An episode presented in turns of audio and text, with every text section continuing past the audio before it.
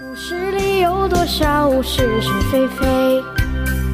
故事里有多少非非？《侍卫官杂记》，作者宋乔，有事了播讲。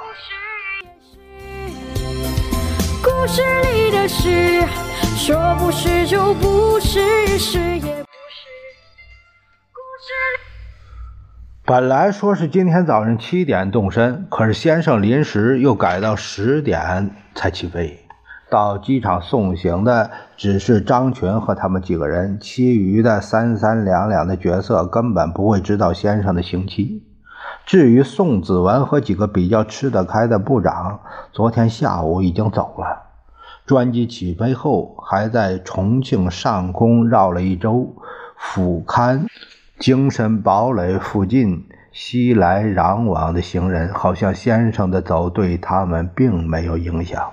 在重庆这几年，人人都说他的一切不如下江。可是如果没有这么一个地方，抗战也抗不成了。大领，再有几个钟头，我们就回到南京了。夫人对先生说话的声音打断了我的胡思乱想。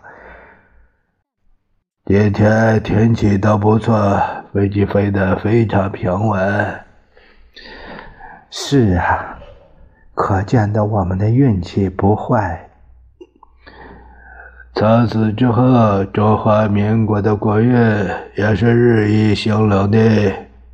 先生不知为什么会想起这么一句，一连飞了两三个钟头，机身都平稳极了。忽然间，机座的驾驶员伊大队长从驾驶舱钻出来，向先生报告说：“请主席和夫人系上安全带，前面天气不大好。”九江一带有大雷雨，不要紧吧？先生满脸紧张的神情。报告主席，没什么关系，不过也许飞机会颠簸几下。那就好，那就好。先生向他挥挥手。老杨和我连忙趋前替先生和夫人把座位上的安全带系好。呃，又把盖在他们脚上的毡子弄好。呃，我的圣经呢？先生问老杨。呃，是先生。老杨赶紧从小提箱里拿出圣经。我们刚回到后面的座位，便感觉到机身已经开始颠簸起来。从玻璃窗望去，乌云密布，雨点密集，呃，像机枪似的扫着两个机翼，沙沙作响。雨越下越大，又打雷又打闪，飞机飘飘荡荡像小船。我偷望先生一眼，他正集中全部精神在看圣经，口中念念有词，好像是在祈祷。约莫过了二十来分钟，飞机总算穿过雷雨的重围，又恢复原有的平稳。先生合上了圣经，脸上恢复了原来的镇静。大亮可以看见南京了！夫人忽然喊起来：“是的，是的！”我也往窗外一望，首先看见了蓝色琉璃瓦的中山陵。这时候，飞机开始往地面降落。在机场迎候的有宋子文、贺应钦、王世杰等人。先生扶着夫人，慢条斯理地走下扶梯。他微笑着举起手中的泥帽，和欢迎的人们打招呼。贺永钦跑上来和先生说话时，先生眉开眼笑地抓住他的手，直摇：“教职辛苦了，辛苦了。”“没什么，我们只是执行主席的指示而已。”贺永清这家伙很会说话，他毕竟比陈诚有涵养的多。先生随即向宋子文和王世杰说：“马歇尔特使的公馆安排好了没有啊？他一两天就来了，已经安排好了，是战前的德国大使馆的原址。”王世杰看了宋子文的眼色后才说：“房子还好吧？”夫人问。“过得去，是宫殿式的外表，呃，还有一个相当大的后花园。” 宋子文笑了笑。子文既然说过得去，那么这所房子一定一定不会不够讲究的。贺永清把手一挥，一部崭新的林肯牌黑色轿车开过来，看样子比先生在重庆用的那部卡迪拉克还要新呢。这车子哪来的？接收来的。贺永清显得有点尴尬。反正我们车子一时也运不来，就先用这部车子好了。夫人已经上了车。在这种情形下，先生当然也不再说什么了。我们这些人分坐在三辆吉普车后面，紧跟在其后。从大教场到黄浦路的官邸，车子只要走十分钟。日本人真有一套，把这条柏油路修得非常平直。从光化门进城后，一路。还是荒凉的很，几乎一个老百姓都看不见。到了黄浦路官邸，老李他们早已站在大门口等候。官邸全部粉刷一新，这里倒有点还都的气象。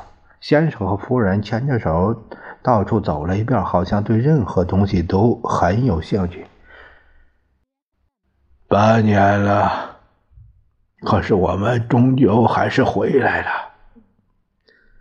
大令。这就是你说的最后胜利。夫人的脸几乎要贴到先生的脸上。我们退下到自己的后地方后，老杨就说：“他妈的，这部林肯倒是蛮神气。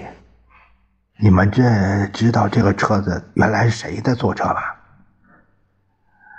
他来早一天，好像懂了很多事儿。哎，不知道，陈公博的。你们注意他的装甲设备没有？”天色昏黑，我们都以为不会再有什么事儿了。可是先生的兴致实在不错，他想出去到处看看。夫人大为赞成，立刻换了一身衣服，坐上车子后，先生说是要到中山陵去俯瞰南京的全景。夫人却劝阻了他，原因是他怕冷，而且认为城外的治安一定还有问题。结果先生接受了夫人的建议，决定到市区兜他两三圈。侍卫长松了一大口气，他本来非常害怕先生会坚持上中山陵，让他担了很大责任。出了官邸，我们三部吉普车分在前后，护送着先生夫人，呃，这个临时座驾。我们先顺着珠江路慢慢行驶，两旁的店铺十有八九还关上大门，少数开着的根本没什么生意。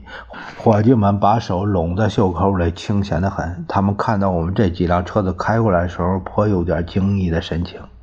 中山北路是冷冷清清，我们车子转回中山东路时，所看到的还是一片荒凉的景象。我心中十分奇怪，为什么南京至今还热闹不起来呢？简直太不像首都了，连战前最热闹的商业区太平路都不如理想。这条路上虽然人多点，可是仍然看不上热闹。我看了看我同车的小张一眼，他也向我眨了眨眼儿，因为是在吉普车上，不像平常说话。免得有碍观瞻，我想他一定和我有同样的感觉。车子一辆接一辆开到夫子庙，崎岖不平的石板路和从前还是一样。因为路窄，我们特别注意旁边的行人，生怕其中有不轨分子。陈主席来了，陈主席来了。有几个十来岁的小孩子指着先生的车子这样喊，我心想，大概陈公博从前常来夫子庙，而这些孩子认识他车。先生可能只听到“主席”俩字，他很高兴，举起手和这些孩子打招呼。这真是将错就错，我实在觉得好笑。座驾停在了六华春的门口。坐在前座的老杨连忙跳下车，打开车门。先生下来，回头又把夫人搀扶下车。他们双双走进这一家饭馆，我们当然跟在后边。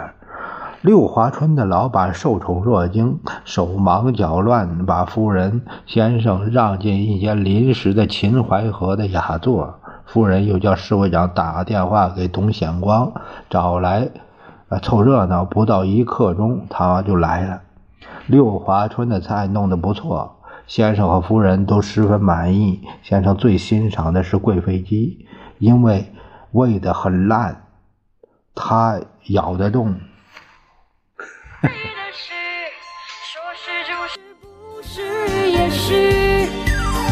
故事里的事，说不是就不是。